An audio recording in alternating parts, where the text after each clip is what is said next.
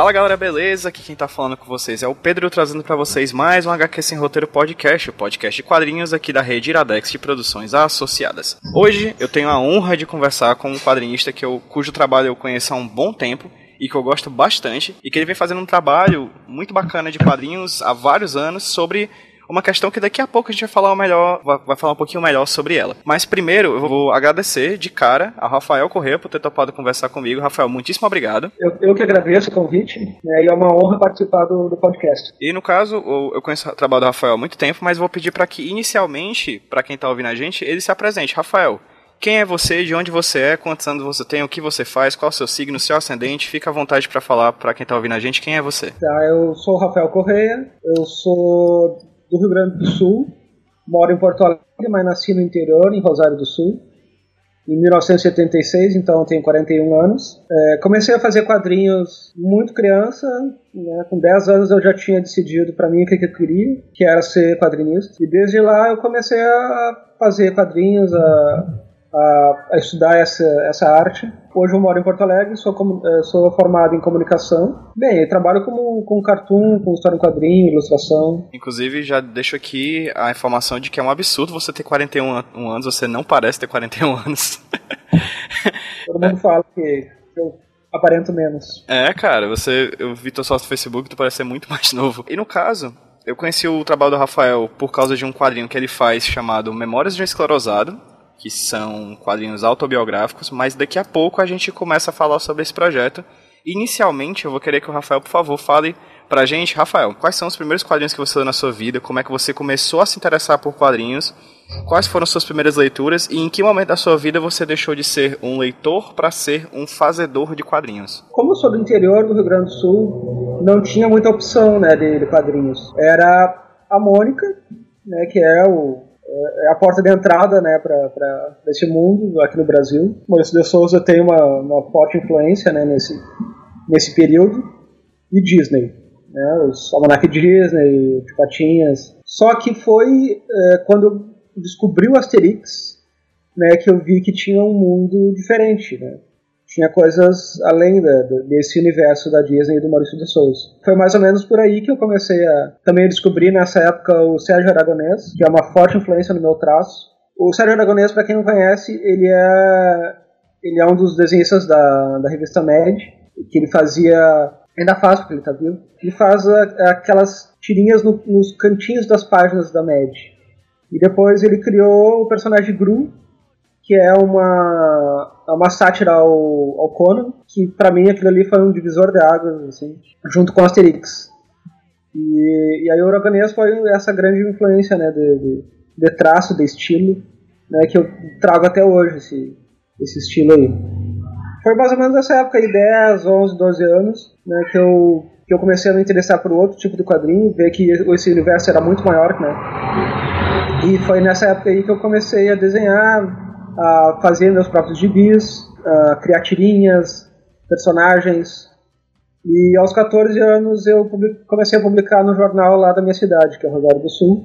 Foi meu primeiro trabalho profissional, digamos assim, mesmo não sendo pago. Eu tinha essa, essa, esse compromisso né, de fazer uma tira por mês, é, uma tira semanal, agora não me lembro como é que era o esquema. Foi aí que eu comecei a, a publicar para um grande público. Porque antes eu fazia meus gibis e, e mostrava para meus amigos, para a família. Então era um público meio restrito.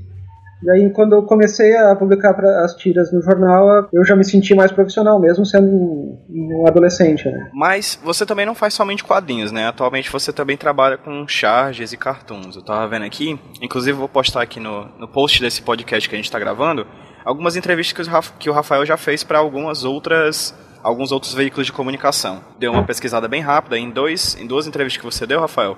Uma para a Carta Capital e outra para um site chamado Splash Pages. As duas vão estar linkadas aqui no post desse, desse podcast. Ele fala aqui, por exemplo, que mundialmente você já foi premiado, inclusive, é, com alguns trabalhos de cartoon, não é isso? Sim, é, o que eu mais tenho feito ultimamente, inclusive, é cartoon. Eu comecei com fazendo é, história em quadrinhos e tirinhas, e aí, quando eu vim morar aqui em Porto Alegre, eu conheci o pessoal da Grafar, que é a associação dos cartunistas aqui do Rio Grande do Sul, e que tem grandes mestres. é Santiago, Edgar Vasquez, é, Moa, Bir, Rodrigo Rosa. Então eu conheci toda essa galera aí. Eu tinha uns 20 anos e isso mudou um pouco o meu trabalho. Né? A gente se reunia todas as, todas as terças num bar chamado Tutti Giorni, que ele é bem é, famoso por ser um, um ponto de encontro dos cartunistas aqui de Porto Alegre e do Rio Grande do Sul. E nesse momento eu comecei a me profissionalizar mais, a ter mais referências, e principalmente nessa área do cartoon. O Rio Grande do Sul tem, é, um, é um polo de, de cartunistas premiados. E influenciado por eles, eu comecei a participar dos, desses concursos. Tem um, um cartunista que eu, que eu admiro muito, que é o, o Paulo Villanova, e ele me, me passou todas as manhas de participar dos, dos concursos. Ó, oh, toma esse site aqui, ó, tem, tem mapeado todos os, os concursos que rolam pelo mundo. E a partir daí eu comecei a participar, e hoje eu tô com 38 prêmios, uh, já fui premiado em quatro ou cinco continentes, na, na Turquia fui duas vezes, no Aydın Doğan, que é um que é um dos mais, mais prestigiados é, concursos de cartoon. Premiado na Alemanha, na, na Itália, Espanha, nos Estados Unidos, Cuba, enfim, vários prêmios internacionais. Isso tem me dado bastante prestígio. Né? Além do, do quadrinho, é, esse trabalho de cartoon. Cartoon e, e quadrinho são linguagens muito similares, né? Elas trabalham com a questão do, do texto, da, do, muitas vezes do texto, às vezes não, mas principalmente do desenho, né? Quando, quando você vai trabalhar nessas duas linguagens, quais são as principais formas de trabalho diferentes para você, assim? Sim, são duas, dois estilos, né? Dois gêneros diferentes dentro do, do desenho, né? O cartoon, ele trabalha com uma imagem só.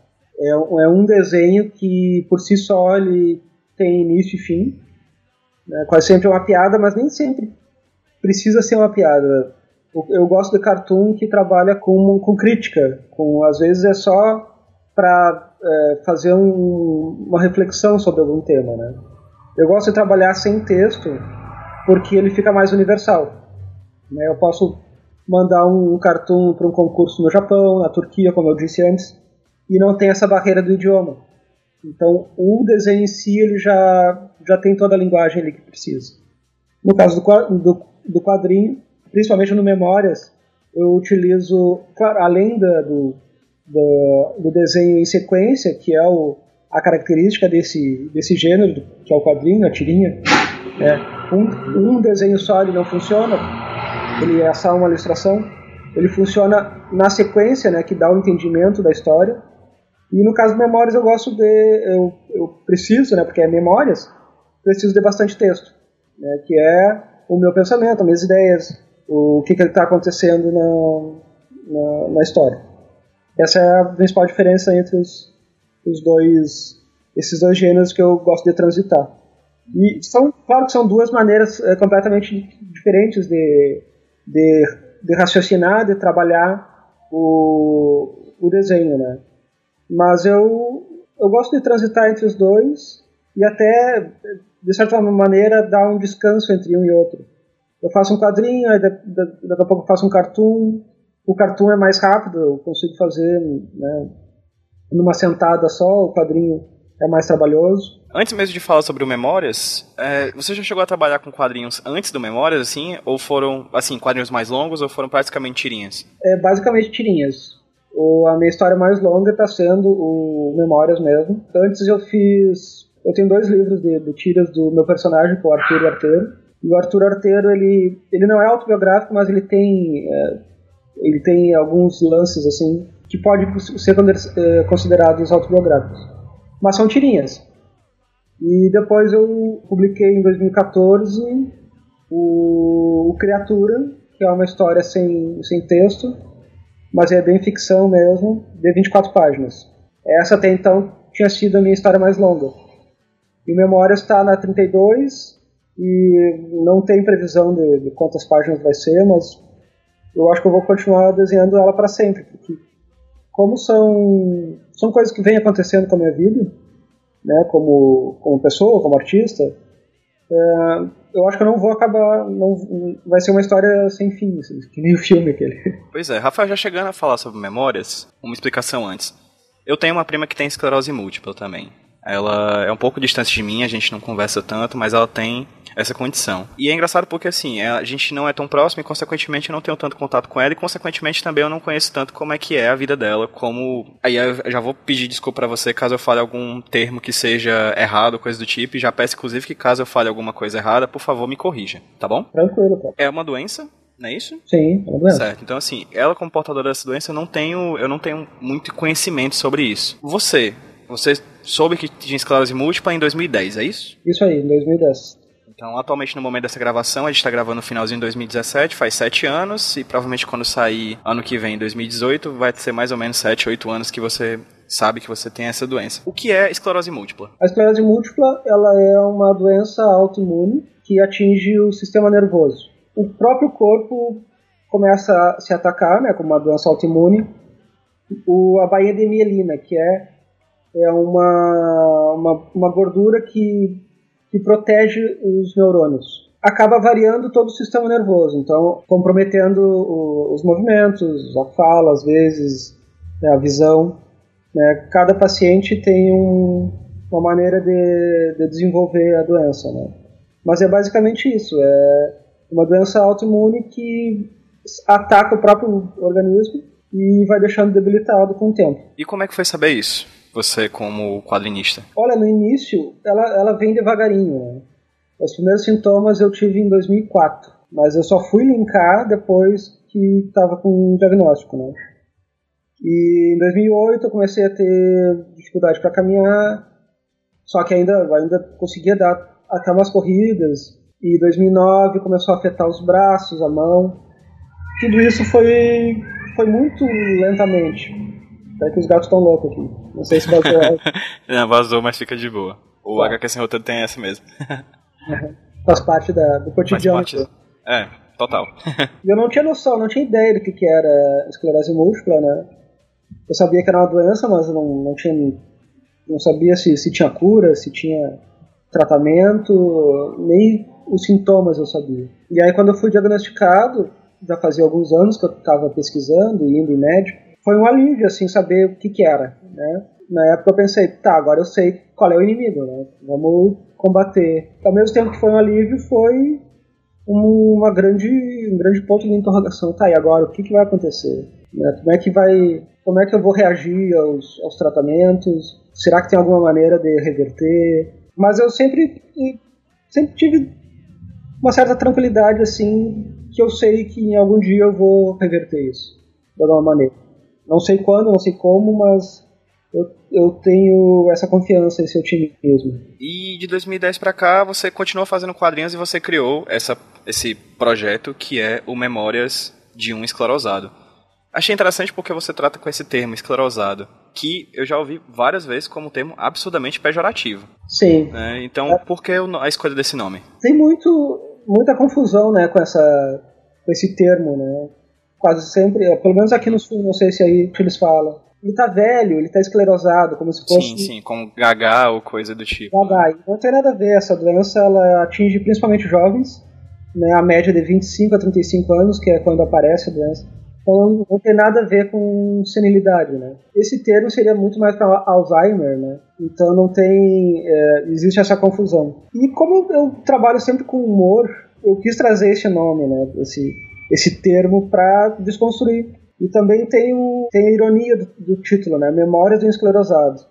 O esclerosado, no, no, no, senso comum, é essa pessoa desmemoriada, né? Sem, que esquece as coisas. Então, memória de uma pessoa que não tem memória, seria uma coisa assim, né? Então, é mais um, um trocadilho. Mas eu vejo que dentro dos, dos grupos de, que discutem esclerose, que tem, tem o pessoal que, que, que é portador de esclerose múltipla, a gente se chama de esclerosado, assim, num tom de brincadeira.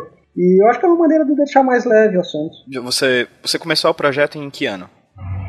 Então, em 2010, quando eu fui diagnosticado, eu imediatamente pensei, poxa, isso aqui dá uma história, sabe? Uhum. Eu tenho uma grande história na mão. Porque eu, como, como cartunista, como quadrinista, eu sempre estou buscando histórias para contar.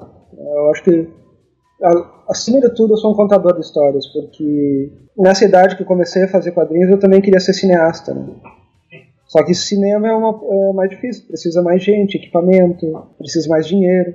E o quadrinho é uma maneira mais é, barata de se contar histórias. O que eu vejo, assim, o mais importante para mim é contar a história, né?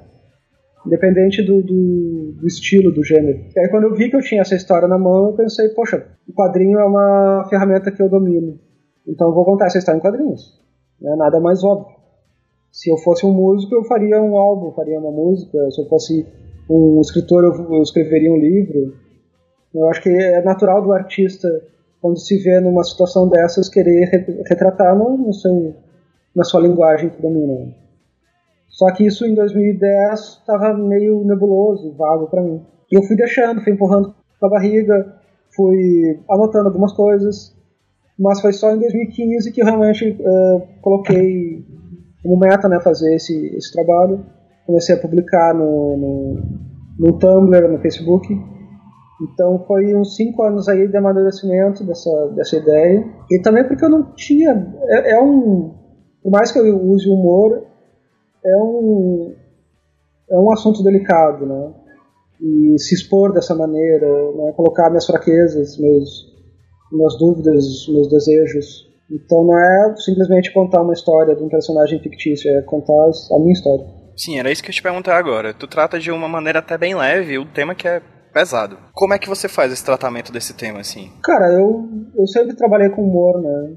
E eu me considero uma pessoa bem humorada e e, o humor está dentro da, da, minha vida. Do, e é a maneira como eu vivo, a maneira como eu me expresso.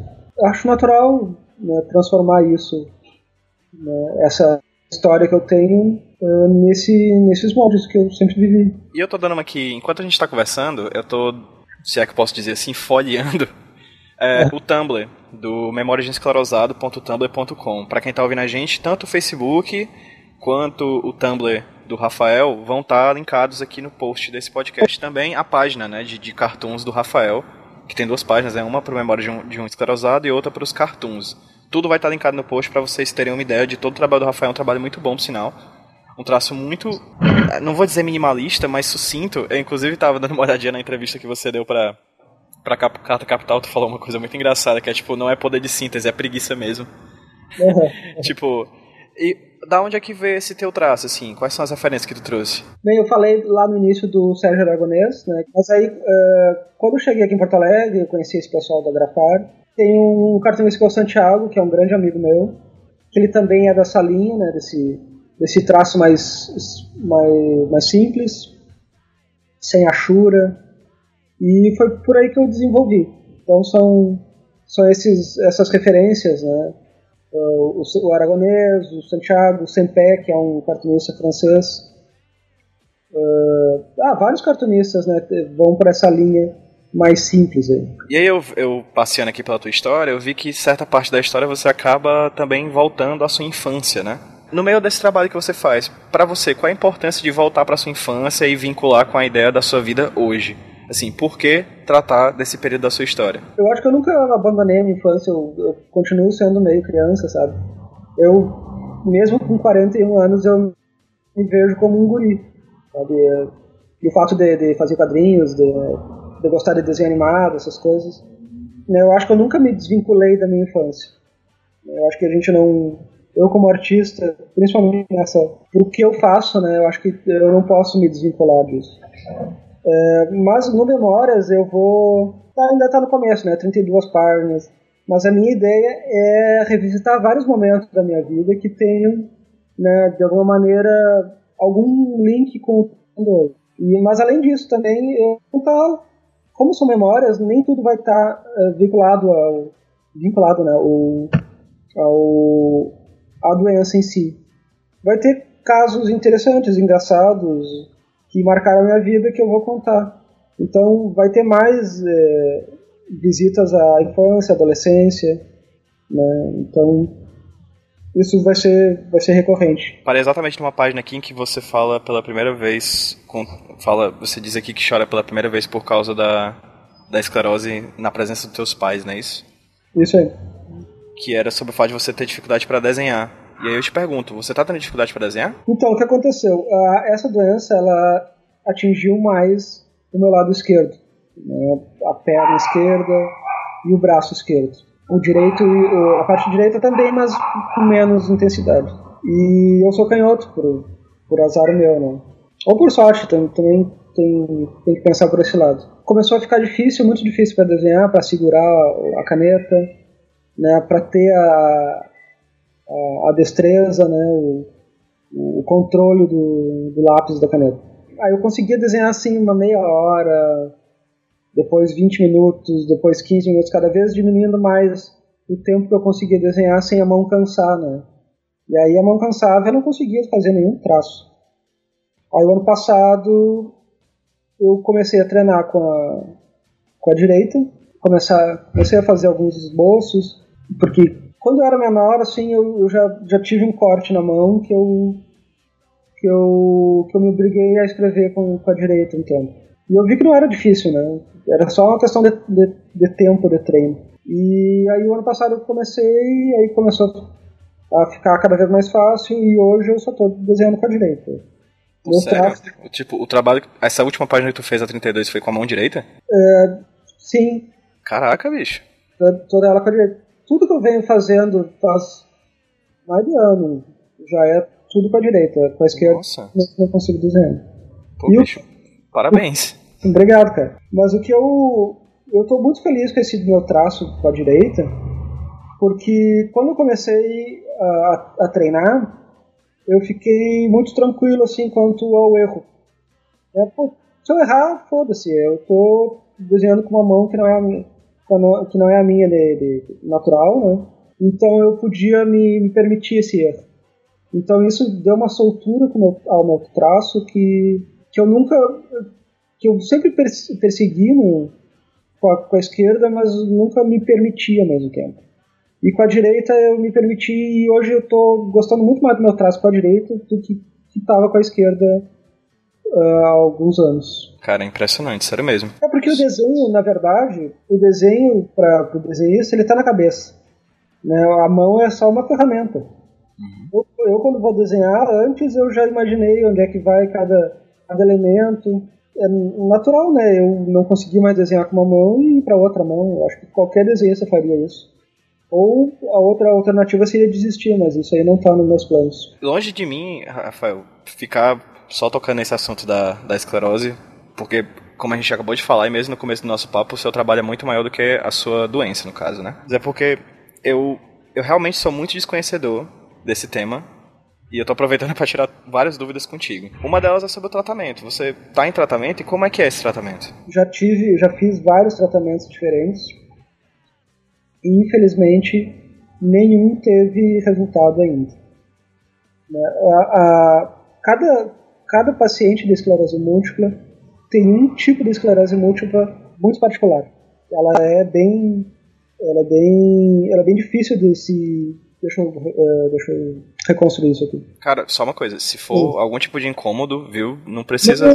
Não, não, nem um pouco, nem um pouco. Eu acho que eu acho que é importante até porque eu, eu vejo que esse, essa, esse meu projeto do Memórias tem muita gente vem me agradecer, dizendo, poxa, que legal, tô me sentindo representado. Tudo não, mais. cara, total, tem um papel social muito importante. É, não é a minha intenção, eu quero mais é contar minha história mesmo, não quero essa, uhum. essa responsabilidade para mim. Mas, é, no fim, a gente acaba né, se sentindo responsável também. Uhum. Mas é, o que eu queria dizer é que cada, cada paciente de esclerose múltipla tem um tipo de esclerose múltipla completamente diferente uma do outro. Uh, no meu caso, eu não tenho surto. E a maioria do, dos, dos, dos, pacientes de esclerose múltipla tem o surto, que é o, uh, eu acordo num dia e não consigo mexer o braço, eu não consigo sair da cama e tudo mais. Uh, vai para o hospital, faz o tratamento e aí controla o surto e aí tem uma pequena piora nos, nos sintomas, mas controlado o surto tem uma vida tranquila. E a grande maioria dos tratamentos é para esse tipo de esclerose, que é o surto remissivo. Que é a pessoa que tem o surto, e aí depois entra em remissão a doença. E no meu caso, como não é surto remissiva, eu estou fazendo vários tratamentos, mas nenhum é exatamente para o meu. Porque o meu é assim, eu não tenho surto, mas a doença vai aos poucos piorando. Vai piorando mesmo sem, eh, sem o surto para para gravar. o meu médico disse que vai ter no futuro algum, algumas, alguns tratamentos que é mais para esse meu, meu tipo de esclerose. Por enquanto a gente está tentando né, o que tem no mercado, mas infelizmente eu não, não senti nenhuma melhora. Já troquei de, de, de tratamento, né, já tentei vários com alopatia, com, com tipos de, de tratamentos alternativos, mas sempre em busca, né?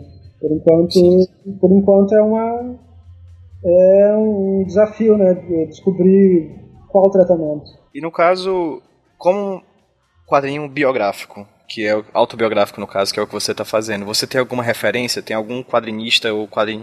tem algum quadrinista ou alguns quadrinistas que você acha que são mais ou menos que tem mais ou menos a vibe do que tu está procurando fazer com Memórias de Esclerosado? Sim, tem tem duas dois quadrinhos que são bem importantes para mim. Um que é o do David B, que é um francês, que ele escreveu o Epilético, não sei se chegou a ler já. Não, mas eu conheço, foi lançado pela Conrad aqui no Brasil, eu acho. Isso aí, os dois volumes. O Epilético, o Davi, ele, ele conta a história do irmão dele, que tem epilepsia, né, desde criança, e aí ele conta a história, né, de, mais ou menos isso, né, de ir em médicos, tentar descobrir o que é, qual tratamento, né, o envolvimento da família, o envolvimento dele com o irmão. E é um livro bem pesado, assim. E quando eu li, eu pensei, poxa, tem que escrever uma coisa assim, sabe? Claro que no caso do Davi, ele está falando do, do, irmão dele. E no no, meu caso, eu mesmo sou o personagem, né? Então a, a parte de, de assunto seria esse.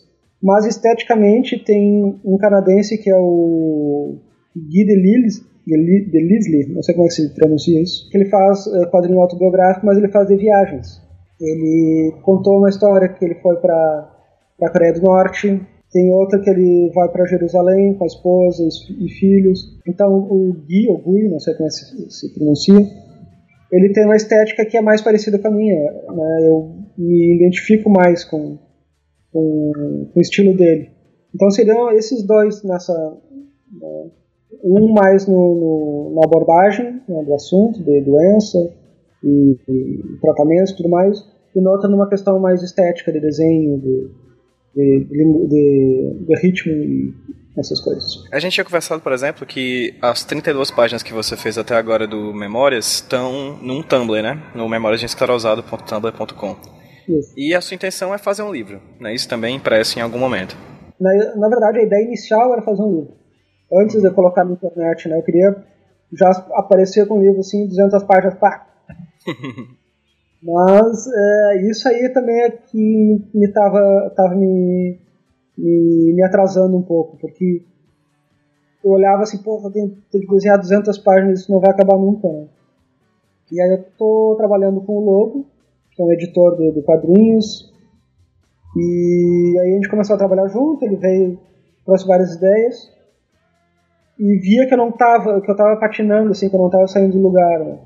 E aí ele, ele que deu a ideia, quem sabe a gente, em vez de fazer todo o livro, que vai demorar um tempo, faz uma página por vez, vai colocando na internet, assim tu já vai mostrando o teu projeto, já vai criando público, e quando tiver o número suficiente de páginas, aí a gente lança o livro. E para mim isso foi tirar o peso das minhas costas, sabe? Que aí facilitou a minha...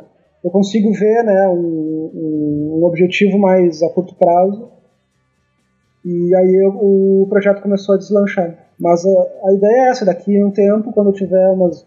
Eu imagino umas 200 páginas por aí, mas pode ser mais ou menos, ainda não sei, porque eu não, assim como o teu, teu podcast, eu não tenho um roteiro né, das próximas páginas. A, a, a página 33 eu tenho ela vagamente aqui na minha cabeça, e amanhã ou essa semana aí eu vou colocar no papel. Se a 33 tá assim, imagina as próximas 100 e Mas essa ideia é fazer um livro, sim. E as páginas, elas meio que são autocontidas, né? Cada página tem começo, meio e fim, assim. É, essa ideia de, de folhetim, né?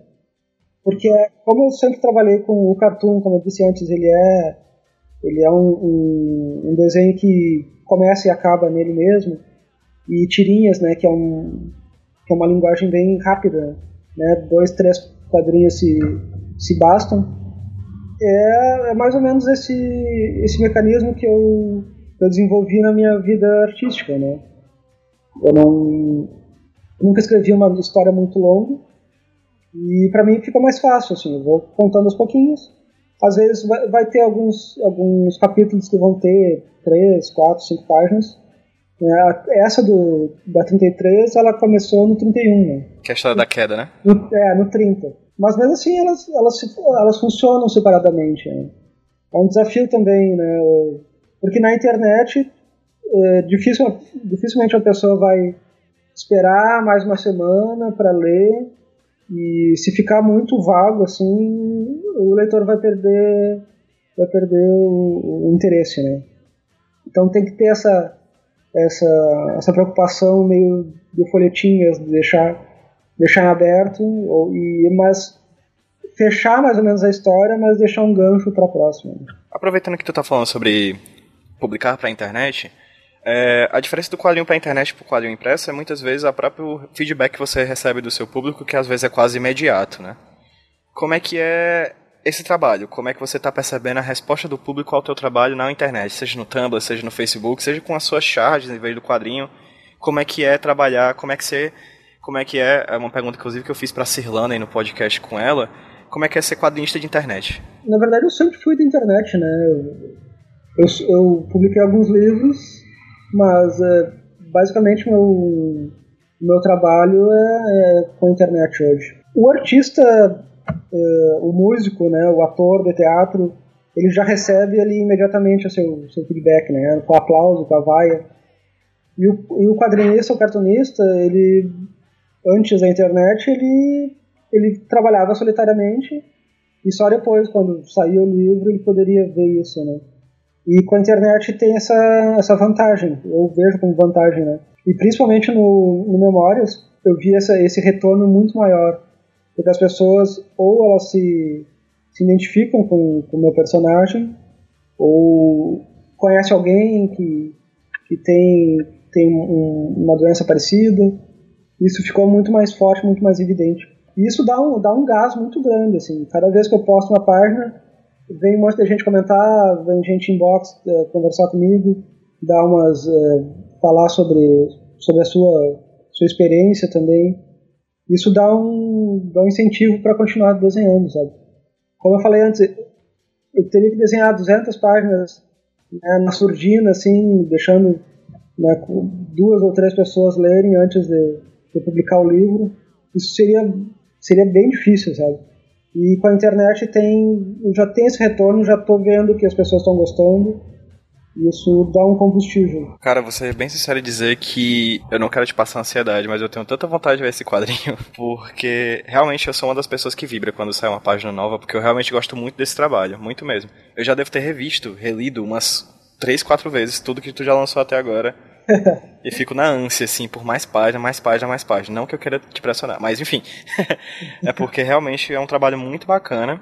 É uma história muito massa. É uma, uma questão que, como você mesmo falou, tem um. Por mais que você não queira, tem um, um papel social. Não é tratado. Eu, eu, tipo, não é, tipo, não é o tipo de, de, de questão que é tratada na, na televisão com certa facilidade, assim, é pontuado a vez ou outra, mas não é, não é fácil encontrar informações, pelo menos na grande mídia, sobre isso. Eu acho que o meu trabalho se diferencia um pouco porque as pessoas vão, vão lendo aos pouquinhos e vão entendendo e vai vai tendo mais, mais por mais que eu não, não seja um didático assim, né? Como eu, como eu expliquei antes, ah, o que, que é esclerose? Eu não vou fazer isso, né? Eu vou uhum. falar sobre o que eu estou passando. Perfeito. O que não deixa de ser também explicar o que é, né? É, eu acho que muita gente vai entender, né, o que que, o que, que tá passando com, com um colega, com, com um amigo, com um familiar, que tem muita gente que não entende, mesmo convivendo com a pessoa, o que, que é a fadiga, por exemplo. Isso aí eu vou falar nas páginas nas páginas futuras. O que é a fadiga? A fadiga não é preguiça, é, é um peso que é uma, uma, dificuldade de se levantar, uma dificuldade de fazer as coisas, sabe? Aparentemente a gente tá ali normal, não tem diferença nenhuma, sabe? E isso aí vai. Uh, eu acho que muda um pouco a, uh, a cabeça da pessoa que não tem a doença mas que convive com pessoas que, que tem, né? Eu acho que contar a minha história também é contar um pouco da história de cada uma dessas pessoas. Cara, eu só tenho a agradecer pelo papo. Espero que você tenha curtido também. E para quem tá ouvindo a gente, fala um pouquinho rapidamente sobre teus projetos. Ah, pronto, tinha uma última pergunta que eu queria fazer. Diga. Você tem planos para além do Memórias? Tenho. Agora, no início do ano que vem, eu vou lançar um crowdfunding, com... mas aí não vai ser do Memórias, né? vai ser dos meus cartoons e histórias em quadrinhos uh, mais curtas, que o nome é Até Aqui Tudo Bem. Vai ser uma coletânea do, do trabalho que eu venho fazendo com, com cartoon mais cartoon e essas histórias mais curtas, assim, sem personagem fixo. Vai ser para começo de 2018, não é isso? Isso, eu acho que lá por março, final de fevereiro, eu vou lançar a campanha, mas é um livro de 200 páginas, mais uma coletânea mesmo desse trabalho que eu venho fazendo há mais de 10 anos. Massa. Como a gente tá falando aqui no podcast, a gente tá gravando no finalzinho de 2017, mas esse programa vai ao ar no começo de 2018. Então já fica atento que daqui a pouco tempo o Rafael vai estar tá lançando isso. Vai ser no Catarse? Sim, provavelmente vai ser no Catarse. Show de bola. Então fica atento aí. E a gente vai divulgar também nas nossas redes sociais do HQ Sem Roteiro quando esse projeto estiver no ar. Rafael, muitíssimo obrigado pelo papo, cara, de coração. Foi muito bacana. Espero que tenha sido esclarecedor para quem tá ouvindo e para quem não conheceu traba seus trabalhos até agora, que conheça, porque ele é muito bacana, ele é muito bom. E fale para quem tá ouvindo a gente onde as pessoas podem encontrar o seu trabalho, tanto de cartoon quanto de quadrinhos. Então, Pedro, muito obrigado, gostei do bate-papo aqui. Tem, tem o Tumblr do Memórias do Esclerosado, tem Memórias do Esclerosado no Facebook, estou no Instagram também, como Rafael Correia Cartoon. Uh, tem página de só de cartoon e tem, são dois trabalhos diferentes, né? Eu não, não gosto de misturar o Memórias com cartoon, porque às vezes a, a pessoa está mais interessada no, no Memórias, né? No Facebook tem o Memórias do Esclerosado e tem o Rafael Cartoon. Todos esses links vão estar no post desse podcast. Para quem tiver mais, mais interesse em conhecer o trabalho do Rafael, você pode clicar lá, você vai ter acesso a todas essas informações. Rafael, muitíssimo obrigado novamente. Espero que você tenha curtido. Espero que esse seja o primeiro papo de muitos, que, que posteriormente, em outras ocasiões, a gente converse novamente aqui no HQ Sem Roteiro. Vamos dar um tchauzinho para quem tá ouvindo a gente no 3, 2, 1. Valeu, pessoal. Até a próxima. É, tchau.